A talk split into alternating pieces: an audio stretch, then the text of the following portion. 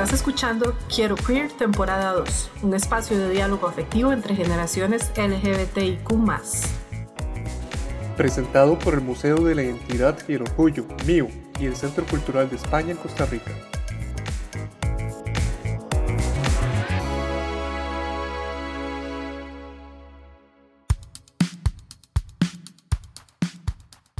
Hola a todas, todes y todos.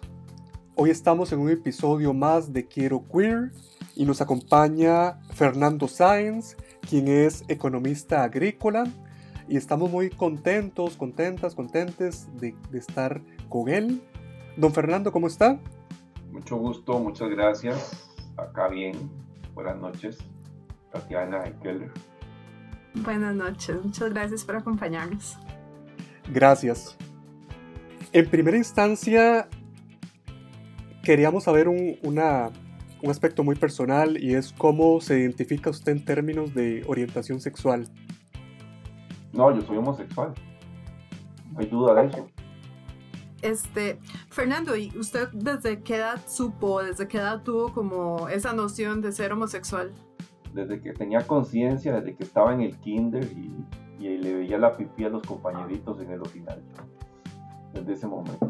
Ese es mi recuerdo más de infancia llegando a la adolescencia, entonces no tuvo necesidad como de pasar por una crisis ni nada. No, digamos que lo mío fue como muy, vamos a ver, en el kinder era, era un kinder mixto, eh, donde todo era juego, ¿no?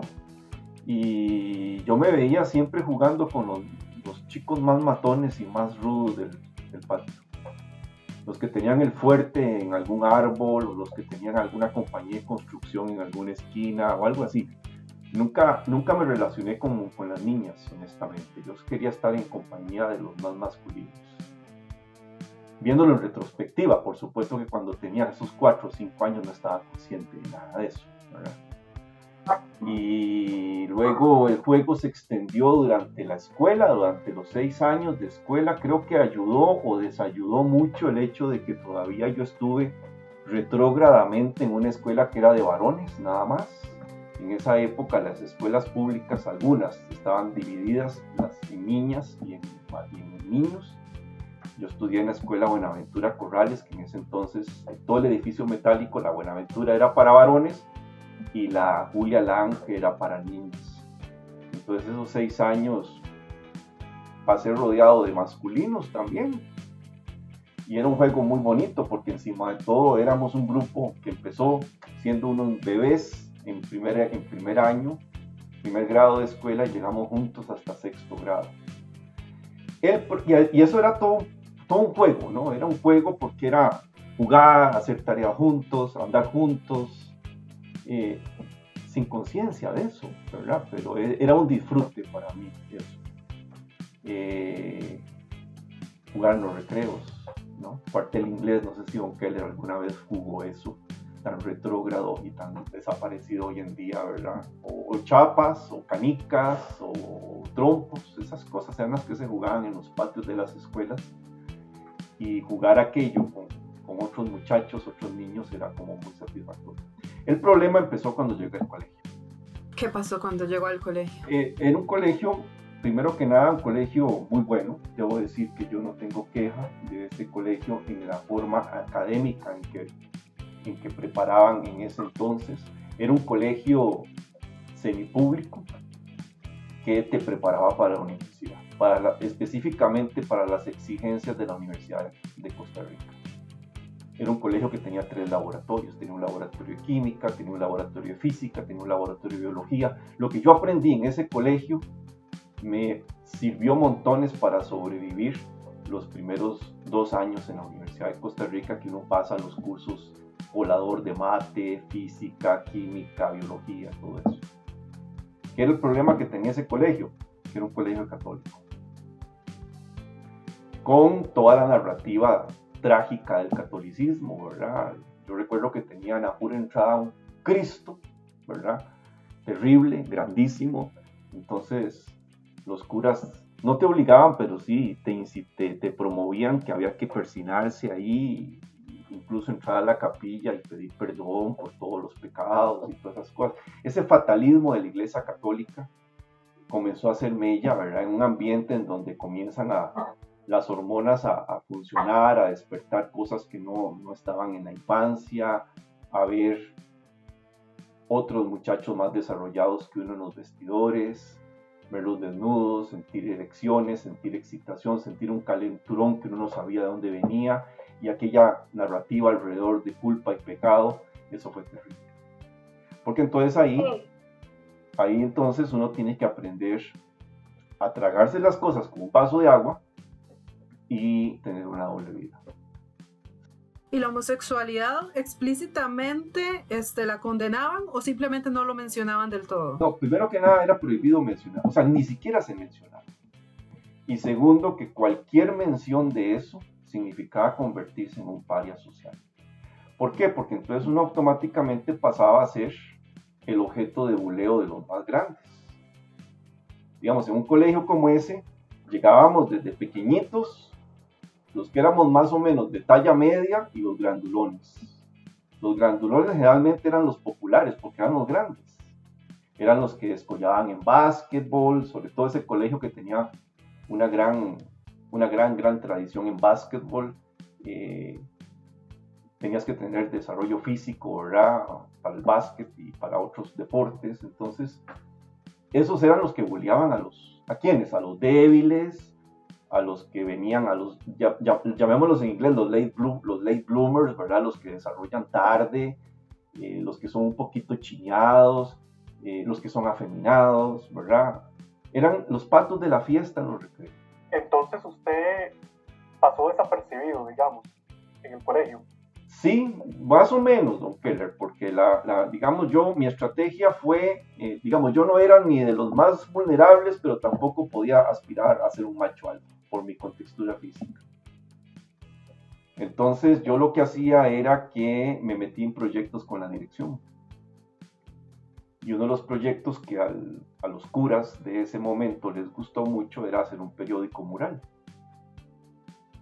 Entonces, como yo me, me, convertí en el director de ese periódico mural, gané un cierto prestigio, una cierta posición, entonces me permitía ser corresponsal de ver eh, de todo tipo de abusos. Que no publicaba, por supuesto, pero sí veía y, y, la, digamos, tal vez en ese momento yo decía que dicha que no soy yo, pero en retrospectiva no deja de, de, sentirse uno culpable. Incluso porque muchas veces las víctimas no es que eran chiquillos que eran gays, no, es que simplemente eran muy débiles o muy chiñados, ¿verdad? Pero entraban todos en el mismo saco, no eras macho alfa, entonces eras, eras este, objeto de broma. Y los curas, pues en esas cosas, la verdad no se metían. Pero curiosamente, recuerdo que una vez llegó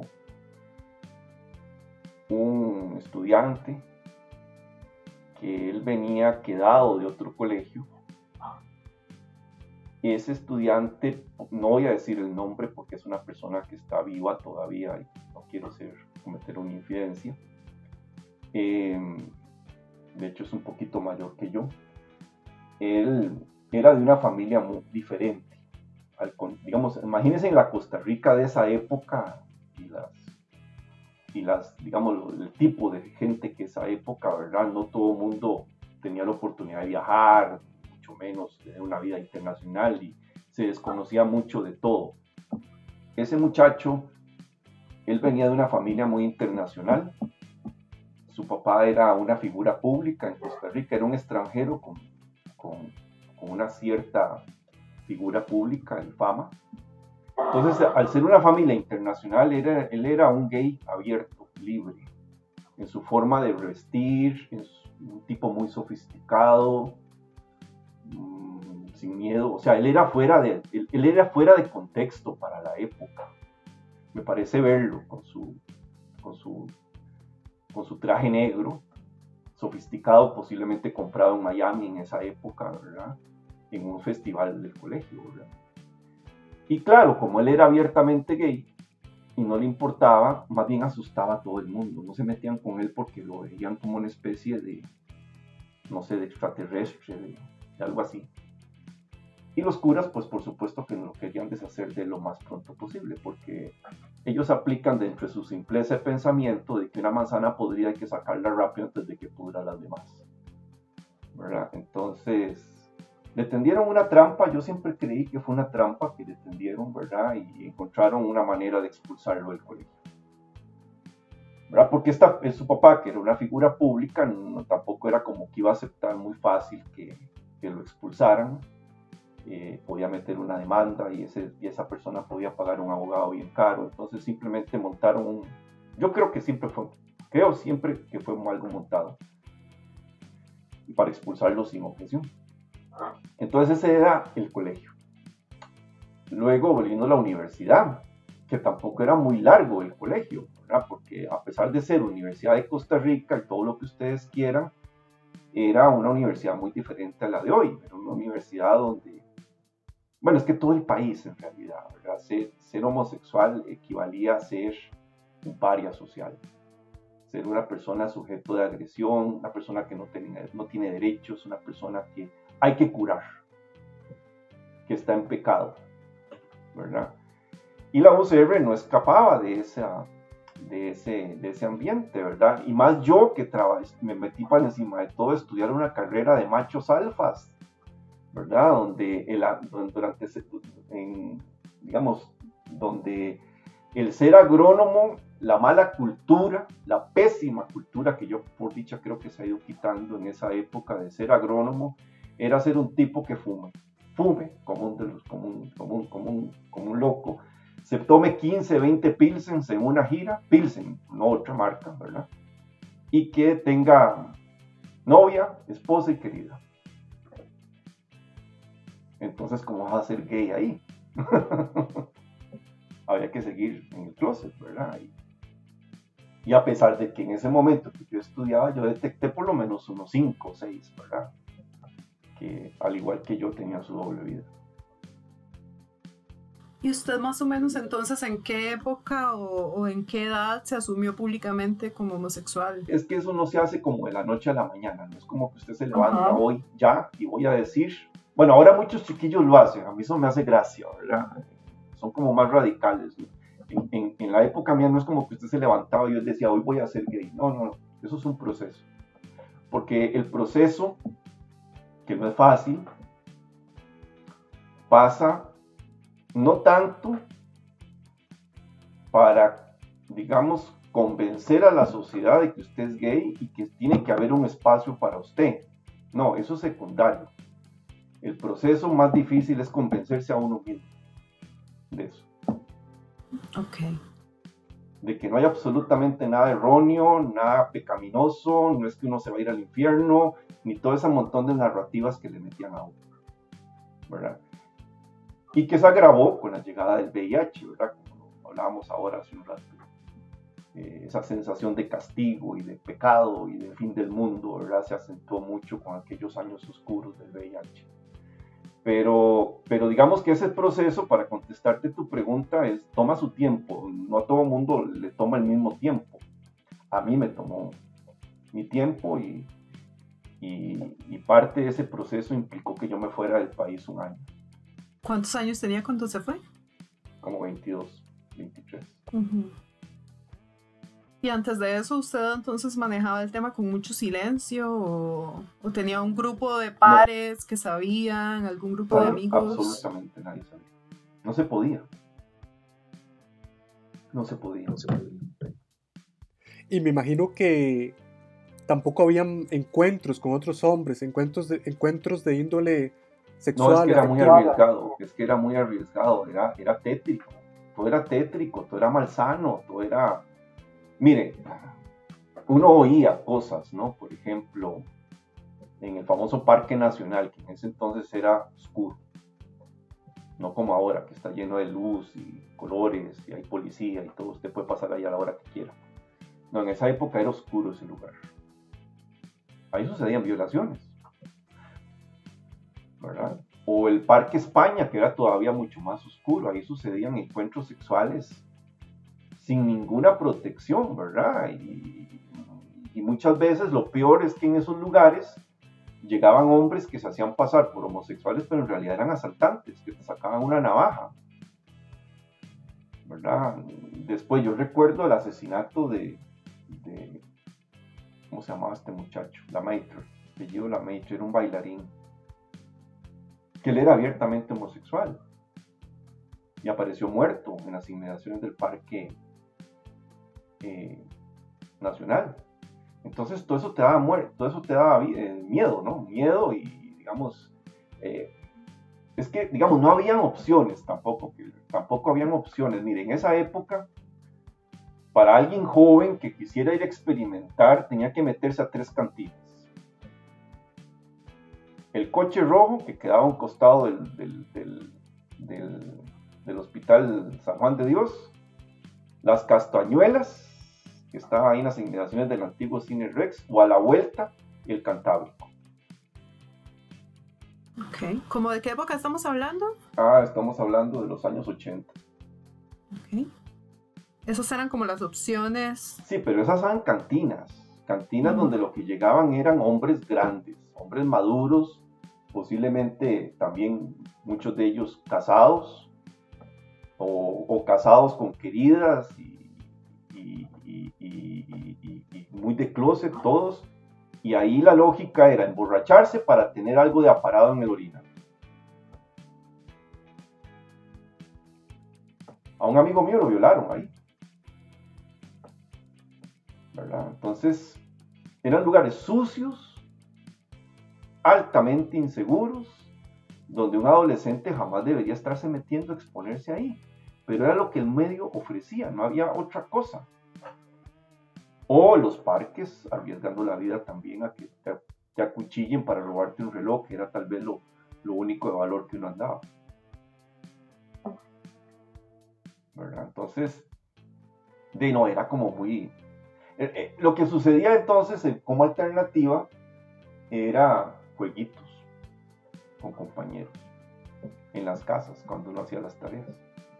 Pero algo muy superficial y casi siempre es Don't Tell, Don't Ask. Ese era como el... Me robo, la, me robo esa bendita, esa bendita y nefasta política que se impulsó durante los gobiernos republicanos en Estados Unidos en el ejército, en las Fuerzas Armadas. Don't Tell, Don't Ask es una, una política que, existió, por dicha, la, la eliminaron durante la administración Obama. Pero es, es que recoge en esa expresión tan, tan, tan pragmática del inglés, recoge el sentimiento de lo que era. Usted no dice, no pregunta. Es el equivalente a lo que normalmente dicen aquí en la calle comer callado. Fernando, ¿y en qué momento se posibilita que usted tenga otro, un encuentro perdón, con otro hombre? Cuando comencé a andar en las zonas rurales de este país, en solitario. ¿Qué diferencia sintió usted que había con respecto a, la ciudad? ¿Por qué siente que eso fue...? Porque era muy fácil, era cuestión de ir a un bar. Y usted hace cruising con alguien. En ese entonces la gente hacía cruising. Para los que no saben qué es cruising, son miraditas. Es que ahora con los celulares hasta el cruising se murió, ¿verdad? Pero, pero antes era cruising y usted hace cruising con alguien y simplemente usted ya sabe que porque es una persona de campo llena, llena de peores restricciones que las que uno tuve, usted tiene que meterle unas 15 pilsen para que entonces se esté dispuesto a hacer cualquier cosa. Y ya.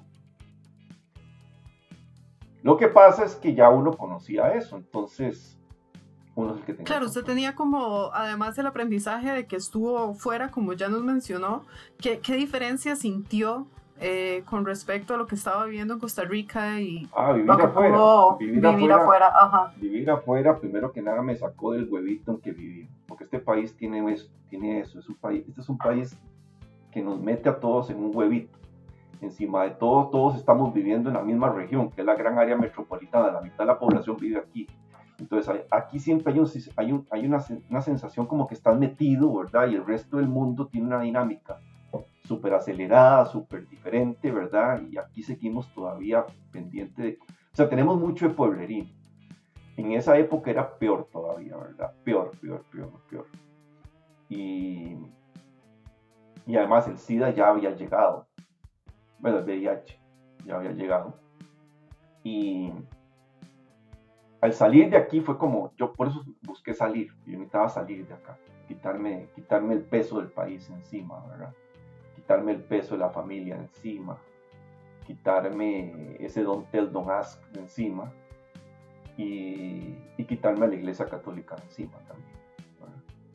Y allá en Estados Unidos, primero que nada, cuando tomas conciencia de que eres uno entre 300 millones de habitantes, una escala totalmente impensable para alguien que nunca había salido del país o que había salido muy pocas veces, te das cuenta de que hay un anonimato, que a nadie le importa quién sos, ni qué, ni qué tienes, ni de dónde vienes, o sea, ni siquiera en, los, en el trabajo era una persona, nadie se molesta quién eres.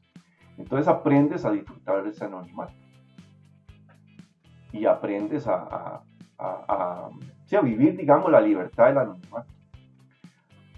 Allá, en, yo viví en New Jersey y estaba muy cerca de, de Nueva York, de, la ciudad de Nueva York, que es una ciudad, no es una ciudad norteamericana, es una, una ciudad mundial, es una ciudad cosmopolita, todo lo que existe en el mundo está ahí hay cualquier cantidad de gentes, personas, culturas, visiones. Es impresionante, ¿verdad? En esa época 12 millones de personas almorzaban al mismo tiempo en Manhattan.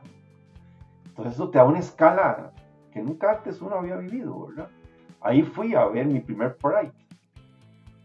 Eh, el primer Pride que yo fui fue en la ciudad de Nueva York en ese año, de 1900. 90, ¿y qué fue? Ya no, ya no recuerdo. Fue a principios de los años 90.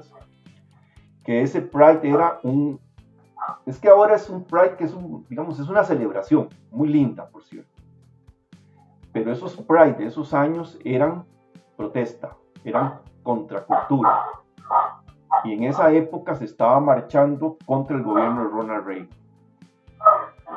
Porque el gobierno de Ronald Reagan tenía senadores que estaban impulsando legislación para eh, perseguir profesores de secundaria y de primaria homosexuales, porque supuestamente eso era corromper niños.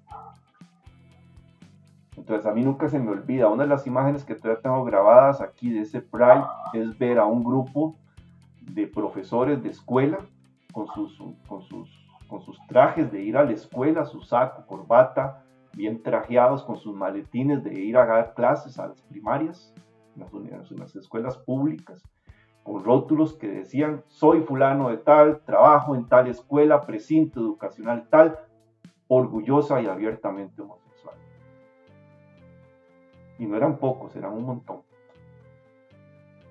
Policía, gente, policía, gente con sus uniformes de policía a sabiendas de que los podían despedir, porque en esa época era prohibido un oficial de policía, un miembro de las Fuerzas Armadas o de la Guardia o de la Guardia Costera abiertamente dijera que es homosexual.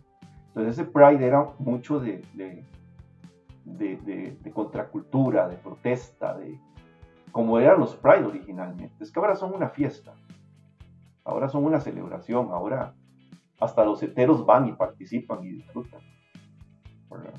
En esa época no me interesaría como saber eh, eh, si eran realmente multitudinarias esas, esas marchas o si eran grupos más reducidos, si nos puede contar más. No, bueno, el de Nueva York era grande, una ciudad tan gigante como esa no podía ser pequeñito aquello. Además, ya, ya el, la devastadora pasada del, del, VIH había organizado los colectivos, ¿verdad? Eh, acuérdense que, que, que el VIH empezó en Los Ángeles con el famoso pasajero cero, pero ese pasajero voló a Nueva York y hizo el reguero allá.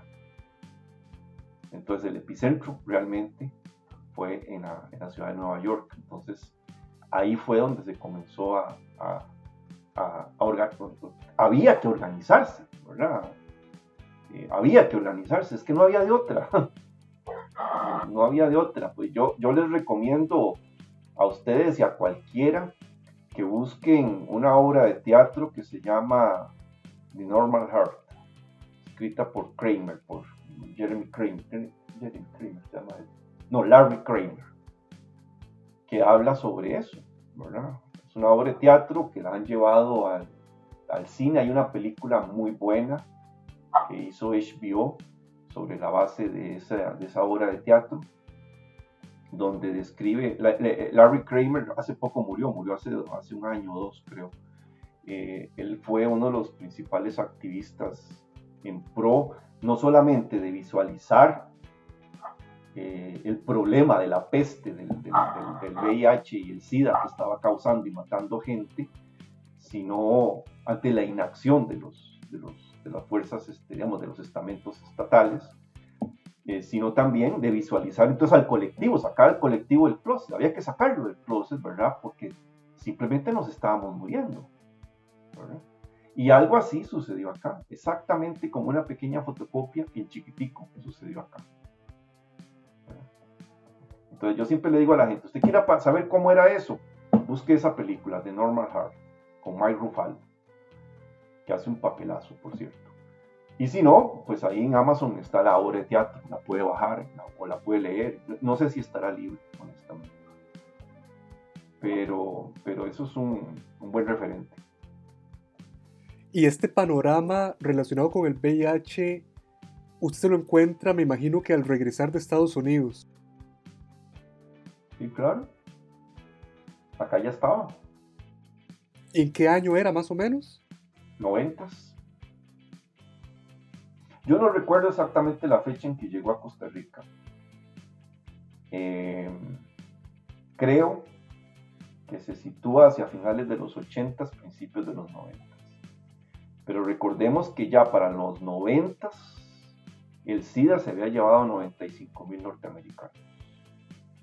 Usted antes de la entrevista nos comentaba como que para quienes no estábamos vivos o no estábamos conscientes en, ese momento, ¿verdad? En esa época, eh, el tema de la pandemia por COVID se nos volvió de pronto eh, un apocalipsis y usted dijo, es que no supieron lo que fue. Eh, la propagación, la vivencia esta del VIH y, perder personas y bueno, usted como lo dijo, me, lo dijo de una forma que me, que me, que me llegó mucho y me gustaría como si pudiéramos retomar el tema para que podamos compartir las historias también con quienes nos escuchan. Sí, digamos que el COVID, eh, sí, claro, asustó a todo el mundo y por supuesto que no se sabía qué iba a pasar a la altura del 2020, sobre todo el daño en economía, el confinamiento y todo eso. Pero habían, primero que nada, habían estados conscientes de la pandemia y que actuaron relativamente rápido. O sea, la respuesta sanitaria que Costa Rica implementó a partir del confinamiento en marzo del 2020 hasta el presente es inmejorable, es de primer mundo.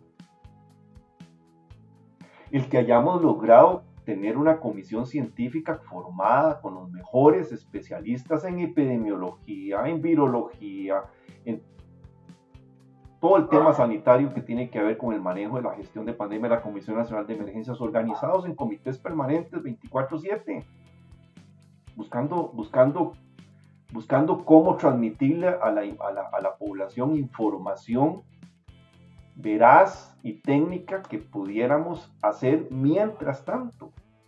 Eso, digamos, usted lo ve, yo que recorro las zonas rurales de este país, a mí me impresiona ver en cualquier sodita de campo que existe su lavado de manos, su jabón y su alcohol. Y le piden que entre con mascarilla. Eso es una cultura que es gracias a la acción pública, a la acción estatal que nos mantuvieran informados con, acuérdense el ministro de salud, cuando había ministro de salud, este, dando conferencias todos los días. Yo me sentaba todos los días a verlo al mediodía, porque yo algo aprendía de lo que él decía, o de, o de lo que decían los de la Comisión Nacional de Emergencia. Había dinero en un país como este, afectado, atosigado por el problema fiscal, salió plata, yo no sé de dónde, para atender las necesidades de todo lo que se había que hacer. para diciembre del 2021, nosotros de igualados compramos 1.900.000 dosis a Pfizer, ni siquiera a los chinos, no, a Pfizer. Fuimos el séptimo país del mundo en comprar vacunas. Hasta eso. Y hasta la fecha tenemos una disponibilidad de vacunas impresionante y no cualquier vacuna. Estoy hablando de las top, Pfizer, Moderna y AstraZeneca. Si yo comparo con la llegada del SIDA, del VIH, perdón, en los años 80, es otra historia totalmente diferente. Primero aquí llegó y nadie se dio cuenta. Hasta que comenzaron a llegar al San Juan de Dios y al Calderón Guardia, un montón de gente afectada por cosas que ni los médicos sabían qué era lo que estaba pasando. Incluso hay un médico, amigo mío, que yo conozco, que en esa época él era un, muchacho recién graduado, que hacía sus primeros años como médico. Y él me decía, nosotros, Fernando, yo veía gente con afecciones que no sabíamos que existían, porque son cosas que normalmente no existen. Que cualquier bebé con un sistema inmunológico fuerte los, las aguanta o las resiste, no se desarrollan siquiera. Tuvimos que ir a buscar a libros viejos para saber qué era un sarcoma de Kaposi, que era una neumonía hemotocística, o sea, cosas que no, se, no era común de la formación de un médico. ¿Verdad? Y luego la parálisis del sector público, de todo el Estado, una parálisis terrible, no se sabía, o sea, la desinformación, ¿verdad? Como no se sabía, surgían todo tipo de, de ¿cómo se llama?, de, de, de disparates, por ejemplo, que flotaba en el aire. Se regó una calle de que andaba en, el aire, de que, se, de que se, se pasaba por el mero sudor o transpiración de las personas. Entonces, en las poquitas discos que teníamos para ir, yo recuerdo que la gente bailaba sin tocarse, bailaba como a un metro ochenta cada uno. Porque nadie se tocaba y si alguien estaba muy sudoroso se le, se le apartaba porque decían que estaba en el sudor, decían que estaba en la boca, en la saliva, entonces nadie se besaba.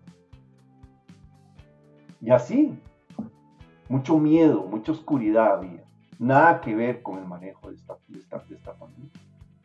Y encima de todo, la Iglesia Católica contribuyendo con su fetichismo y su superchería este, a la desinformación y asustar a la gente, ¿verdad? Hasta el punto de oír a, al entonces arzobispo en una misa a grito pelado ahí en la, catedral decir que ese era el justo castigo para la depravación y para la abominación. Entonces imagínense el efecto que esas palabras causan en un muchacho de 20, 21 años, que ha vivido con miedo toda la vida de lo que, de lo que uno es. Miedo y vergüenza de lo que uno es. Sentir todo ese ambiente oscuro de desinformación, de saber que la gente se está contagiando, de que se están muriendo, de que aquel que conoces, que lo viste, o te dicen, no, ese que murió hace la semana pasada. Parece que se... Miren, hay cosas dolorosísimas. Hubo gente que se murió sola, tirado, porque su familia le negó el saludo, le negó atenderlo porque era, porque estaba en pecado, porque se estaba muriendo en pecado.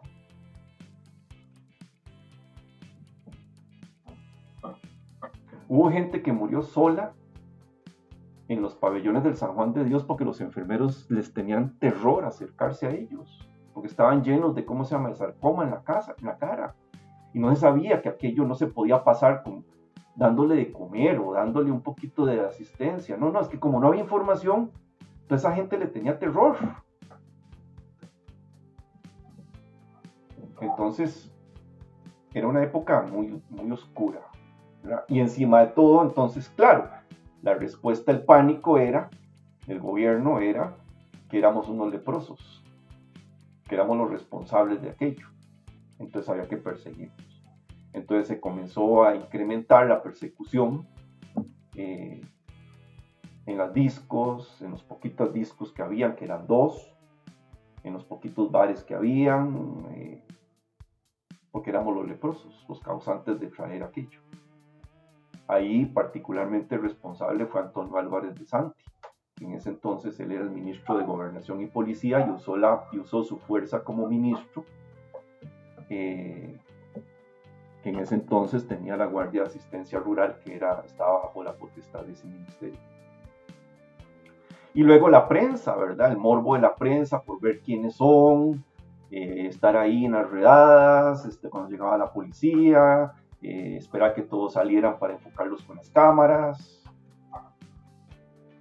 Entonces era más miedo, sobre todo si eras un hombre casado con una doble vida.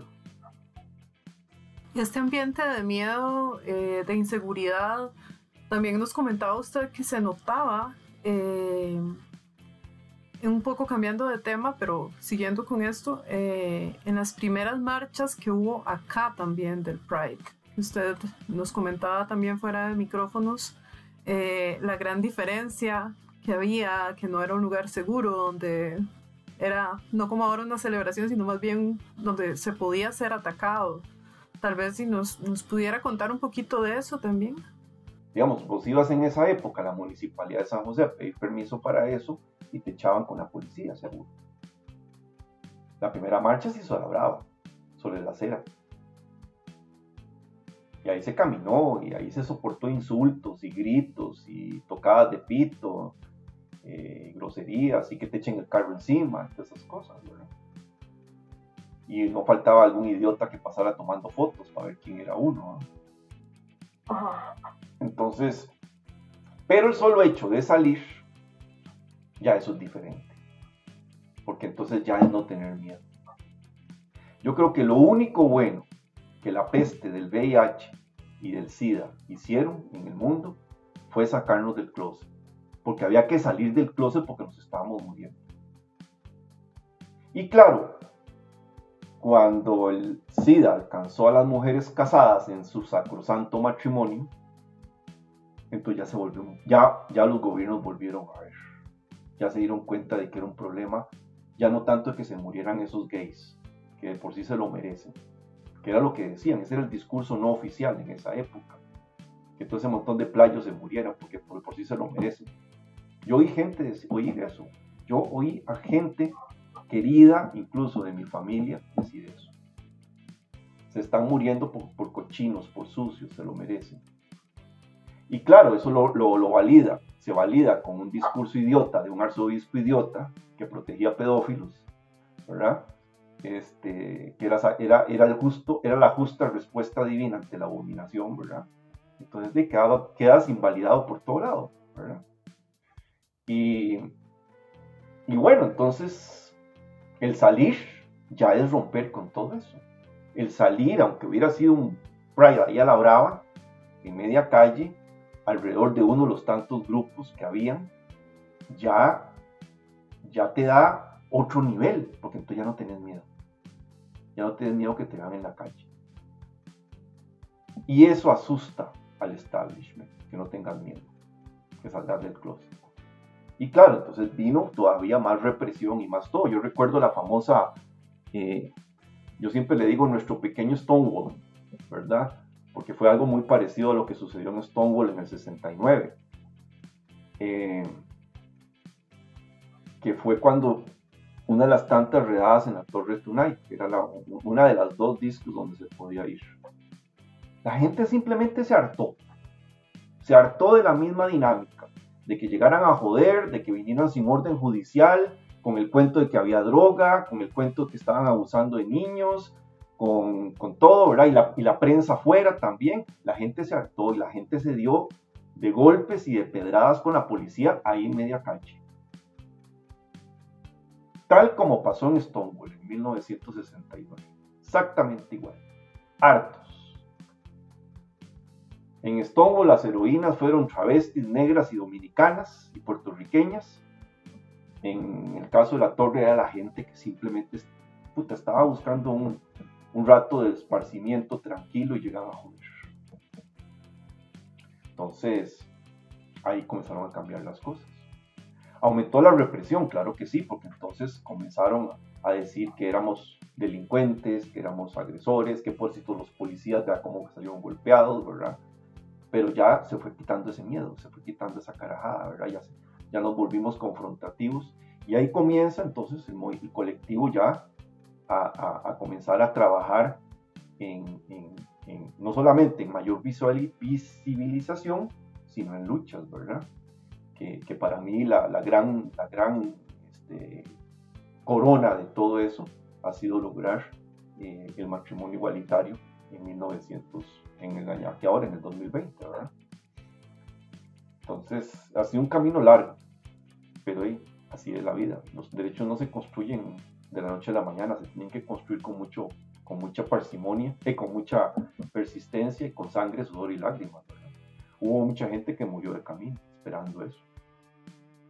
Sí, que nos comentaba usted que, que también esa es, bueno, nuestra razón de, de, de, ser para estos proyectos es, eh, justo como usted nos comentaba al inicio, eh, que no se dé por hecho todos los logros que se tienen ahorita, todo lo que se ha alcanzado, las conquistas que hay, que no, que no se den como por naturales, como porque nos tocó algunos ya, algunas, algunas ya nacer eh, en otro contexto, que no seamos ignorantes de este tipo de, historias que ya están empezando a aparecer en los libros, pero que a nosotros nos interesa aquí rescatar como también la, historia más subjetiva, como nos está contando usted ahorita, el caso por caso, la historia de vida.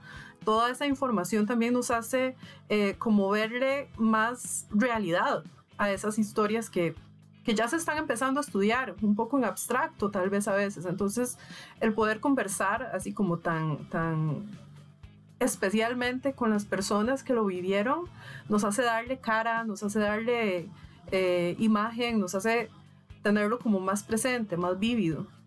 No, bueno, qué bueno, ojalá que sí.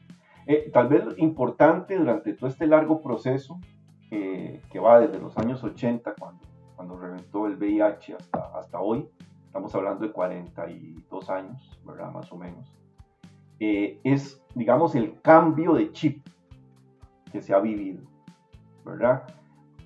En los años 80, ser gay era vivir una vida totalmente underground, subterránea, doble vida para el que era casado, eh, todo era sucio, altamente riesgoso, abusivo. Más de uno quería ir por un rato de sexo y terminó violado, eh, o asaltado, o las dos cosas. Eh, sucio, feo, maloliente, en cualquier lugar sucio de mierda. Perdonen que use esas palabras. Y lo peor de todo, con el paradigma mental de que así es porque yo me lo merezco por lo que yo soy que me violaron, que me asaltaron, que me fue mal, que me abusaron, que me robaron la plata, que sí, soy yo por cochino, soy yo por, por esto. Pasar de ese paradigma al paradigma de hoy, donde ser gay es prácticamente ser una persona muy consciente de lo que uno es, con una gran cantidad de información que le permite a uno neutralizar paradigmas eh, obsoletos y erróneos. Y encima de todo, si tienes una educación, llegas a tener un nivel de vida muy alto. Tanto que por eso es que las empresas, mm, digamos, mm, no de forma muy, muy, muy, yo diría un poquito, un poquito oportunistas, eh, por eso es que promueven los Pride ¿Por qué? Porque nos hemos convertido en una clase social bastante atractiva para ellos, con un nivel adquisitivo muy alto. Cualquier gay que estudie, tenga una educación universitaria, no tiene las obligaciones que tiene un heterosexual. Entonces le permite hacer cosas que a un heterosexual normalmente se le limita más, como viajar, como adquirir ciertos productos todo el cambio de paradigma de las casas que producen artículos de belleza que producían exclusivamente para mujeres se fueron moviendo los hombres para agarrar ese, ese mercado. No es casual. Mire, un detalle tan simple como este. ¿Cómo eran los saunas en Costa Rica? Eran lugarsuchos horribles. que de sauna no tenían nada. Eran lugarsuchos feos, malolientes, sucios, eh, en construcciones que se podían caer en cualquier momento. Donde comprarse una cerveza ahí te la vendían tres veces de lo que valía en la cantina de la esquina. Y donde el lugar era para tener sexo ahí de cualquier manera y con cualquier baboso. A el momento en que se funda Hispalis en Costa Rica, y no estoy haciéndole propaganda a Hispalis, pero Hispalis trajo un concepto de sauna muy diferente. Trajo un concepto de sauna que yo lo había conocido en Europa. Por eso cuando yo vine a conocer Hispalis aquí, yo dije, este sauna no tiene nada que envidiarle a un sauna en Holanda, a un sauna en España, a un sauna en Francia. O a un sauna en Toronto. Entonces eso es cambiar el chip de que nosotros nos merecemos un lugar bueno, un lugar sano, un lugar limpio, un lugar bonito, un lugar seguro, para, para pasarla bien, para disfrutar de un rato ahí, aunque no vayas a hacer nada. Eso es cambiar el chip. Y yo creo que eso ha sido un gran logro en este proceso que se corona con algo que todavía es muy reciente, pero que vamos a ver efectos en el mediano y largo plazo como es la aprobación del matrimonio igualitario, que yo lo llamo así de manera simple, pero si uno se lee el fallo, uno se da cuenta de que eso tiene una progresión de derechos más allá de poderse casar con una persona que uno quiera sin que importe el sexo o el género de esa persona. Implica adopción de niños, implica eh, temas patrimoniales en iguales condiciones que cualquier pareja heterosexual. O sea, es una cosa que todavía el país no lo ha digerido bien. Y creo yo la comunidad tampoco. Eso es un lujo tener eso aprobado. A pesar de que se hizo todo el esfuerzo porque no se llegara ahí.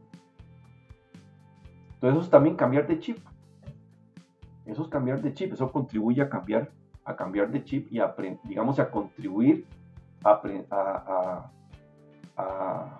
fortalecer ese nuevo paradigma de que, de, que, de que no hay absolutamente nada erróneo ni nada que curar en uno. Y que a partir de ahí uno merece disfrutar la vida de la manera más sana. Y al que no le guste, que le ponga azúcar, así de sencillo. Fernando, antes de cerrar el episodio, no podemos dejar pasar la recuperación de esos espacios que sirvieron no solo como refugio, sino como organización e incluso resistencia. Ya nos adelantaste, como fue el caso de la torre. Y me estoy refiriendo a los bares y discos de los 90. Eh, quisiéramos preguntarte si recuerdas cuáles eran, dónde estaban. Mira, yo digamos, tengo tres recuerdos. Eh, la torre era para mí un lugar donde yo iba regularmente. Era un lugar muy sencillo, muy simple. Quedaba ahí en una de estas bajadas, yo no recuerdo si era la calle, viniendo del parque Morazán hacia Avenida Segunda, en uno de estos, en una de estas transversales que bajan, no recuerdo si era la de Cheyes o la que está después, ahí quedaba, porque era un edificio corriente que parecía como una tienda abandonada o un edificio que estaba en remodelación. Entonces uno llegaba, hacía fila ahí eh, y todo quedaba en el segundo piso. en el segundo piso, no se imaginen ustedes una disco, disco, disco, disco. Lo que había ahí era un espacio más o menos grande para que la gente bailara, un, como un entarimado de madera para que la gente se sentara y una barra donde vendían cerveza. Y punto. Eh, luego estaba La Avispa, que fue el proyecto icónico de Ana Vega, que Ana, Ana fue de esas resistentes que empezó sola con un lugar eh, en su casa. Eso era una casa. Yo le digo a los chiquillos de hoy en día, no se imaginen que la avispa era así como ahora, ¿verdad? Que tiene esa entrada toda, toda comercial, con los bouncers enfrente y los, las luces y todo. eso era una casa, de esas casas del San José de antes que no tenían corredor, que lo que tenían eran dos ventanas y una puerta. Por eso no había rótulo, para que no llegaran a joder. Y la clave, en la jerga de esa época, se decía, no vamos a la avispa, porque la, porque la, policía tenía sus escuchas por ahí, y ellos sabían que había un bar que se llamaba la avispa, por eso no tenía rótulo. Nosotros no decíamos, vamos a la avispa, vamos donde Ana. Vamos donde Ana. Ana puede ser cualquier persona. Entonces donde Ana y, lo que hacíamos era que tocábamos la puerta y esas puertas de madera de las de antes, ¿verdad? Que tenían una ventanita. Entonces Ana, normalmente con alguna de sus empleadas, abría, veía quiénes eran y nos dejaban entrar. Ana empezó eso como un lugar para lesbianas, porque las lesbianas todavía eran más marginales que los gays. Uno como hombre era más dueño de la calle, las mujeres no. Las mujeres tenían que pedirle permiso a sus maridos o a sus papás para salir. Entonces no había espacios para mujeres y Ana comenzó un proyecto en su casa para, para que las mujeres tuvieran un lugar donde ir. Y lo que hizo fue que tiró todas las paredes internas que eran de madera para abrir espacio. Yo recuerdo que uno entraba ahí y como era una casa antigua, tenía sus mosaicos todos particulares y coloridos, ¿verdad? Entonces uno lo que veía era un espacio así grande con los diferentes tipos de mosaico que habían en, lo, que, alguna vez fueron las habitaciones y la sala. Y lo que habían eran unas mesitas, un par de hieleras y un freidor donde se vendía fritangas, y música y todo. Y en, tanto en la, en la torre como en la avispa estaba el famoso bombillo un bombillo de color rojo, de color azul, que le decían a uno, si usted ve que el bombillo se enciende es porque la policía está en la puerta, están haciendo una redada. Entonces, en el caso de la torre teníamos una manera de escapar, en el caso de la avispa había que pararse, plantarse en la puerta para que no entraran y exigirles que trajeran una orden judicial. Y también se cuenta que, que, la luz también era, según he escuchado, una indicación para que se separaran las parejas del mismo sexo y empezaran a fingir que bailaban en parejas heterosexuales. Sí, porque digamos en la avispa como la parte de atrás era un, patio, no hay escape, entonces ahí digamos lo que se hacía era que el, cuando se el bombillo los que estaban bailando entre hombres pasaban a, a una pareja más femenina y Ana lo que decía era que era una fiesta privada. Yo alcancé una vez a oír a un oficial de policía decir, es que tenemos un reporte que aquí hay cocaína. Y yo, mire, yo, y Ana se los dijo, miren, aquí no hay, ni, aquí toda esta gente no creo que le alcance la plata, pero para, ni para comprarse ni siquiera un, 10 milésimo de gramo de cocaína. Y yo he estado aquí y nadie está, nadie está usando drogas. Si usted me trae una orden judicial, yo lo dejo entrar. Si no, le pido que se retire. Ana era muy plantada en eso hasta que sobrevino, hasta que sobrevino la famosa redada en Deja Vu, que Deja Vu ya era una disco ya, ya de cierto nivel, ya, era, ya no eran esas discos este, como, como, como la avispa o como, o como la torre. Deja Vu era un, un empresario norteamericano que trajo una idea de disco de estilo Miami y la construyó ahí donde está el teatro ahora. ¿verdad? Y Deja Vu era muy lindo, era un equipo, eso sí era una disco de verdad, enorme, grande, con aquel espacio, ¿verdad? Y las luces y la música, y ahí comenzaron a celebrarse los primeros shows y todo eso. Y, y por supuesto que fue, fue blanco de la represión policial, ¿verdad? ¿Cómo fue esa redada? Sí. Eh, bueno, hay muchas historias, ¿verdad? La famosa historia de que estaba Marcelo Castro ahí, todo eso, y que él salió y habló con la gente de Telenoticias que estaba allá afuera, que se sorprendieron mucho de verlo a él allá adentro. Yo la verdad no sé. Lo que hacíamos era que nos parábamos ahí en la pura gradas y no dejábamos que nadie entrara. Sí, había que poner resistencia. Sí, sobre todo los que ya no nos estaba importando una mierda que nos vieran. Pero por ejemplo, yo recuerdo una noche que estaba yo ahí, yo no bailo, a mí lo que me gustaba era tomarme una cerveza y ver a la gente bailar. Y ver los chiquillos, por supuesto. Y, y a la par mía había un hombre mucho mayor que yo, que estábamos hablando animadamente y cuando, cuando dijeron, está la cuando apagaron la, apagaron la música y encendieron las luces y nos dijeron, estén tranquilos porque está la policía afuera, ese, esa persona que estaba a la par mía comenzó a temblar. Y después me di cuenta que andaba un anillo de casado. Una persona en esa época que lo agarraran y lo sacaran ahí y lo ventilaran en las cámaras era una persona que al día siguiente perdía su familia y su empleo. Entonces yo recuerdo que yo le dije, no, tranquilo, aquí nadie, aquí no van a entrar, ellos no tienen por qué entrar aquí.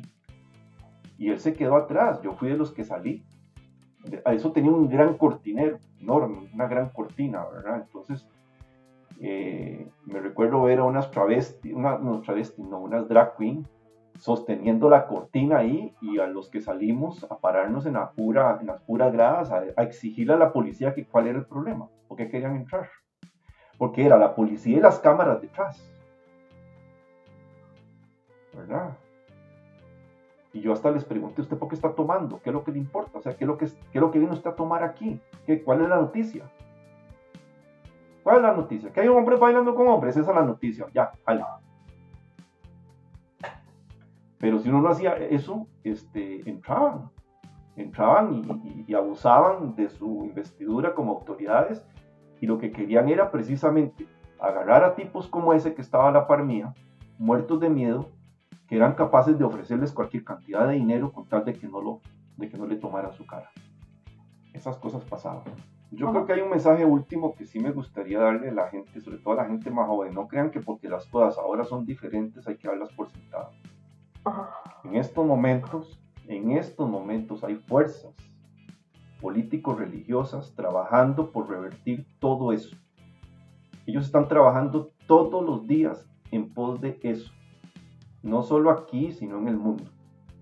Ellos quieren reversar todo hasta los años 80, volvernos otra vez a tirar el closet y que no salgamos nunca más de ahí. Entonces, las cosas no se pueden dar por sentadas, pueden cambiar en cualquier momento si no se descuida.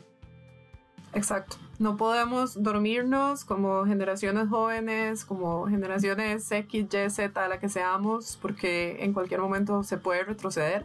Y bueno, para eso también queremos escuchar estas historias, para valorar tantas eh, historias importantes del pasado, tantas luchas, tantas conquistas que tenemos que defender ahora con uñas y dientes.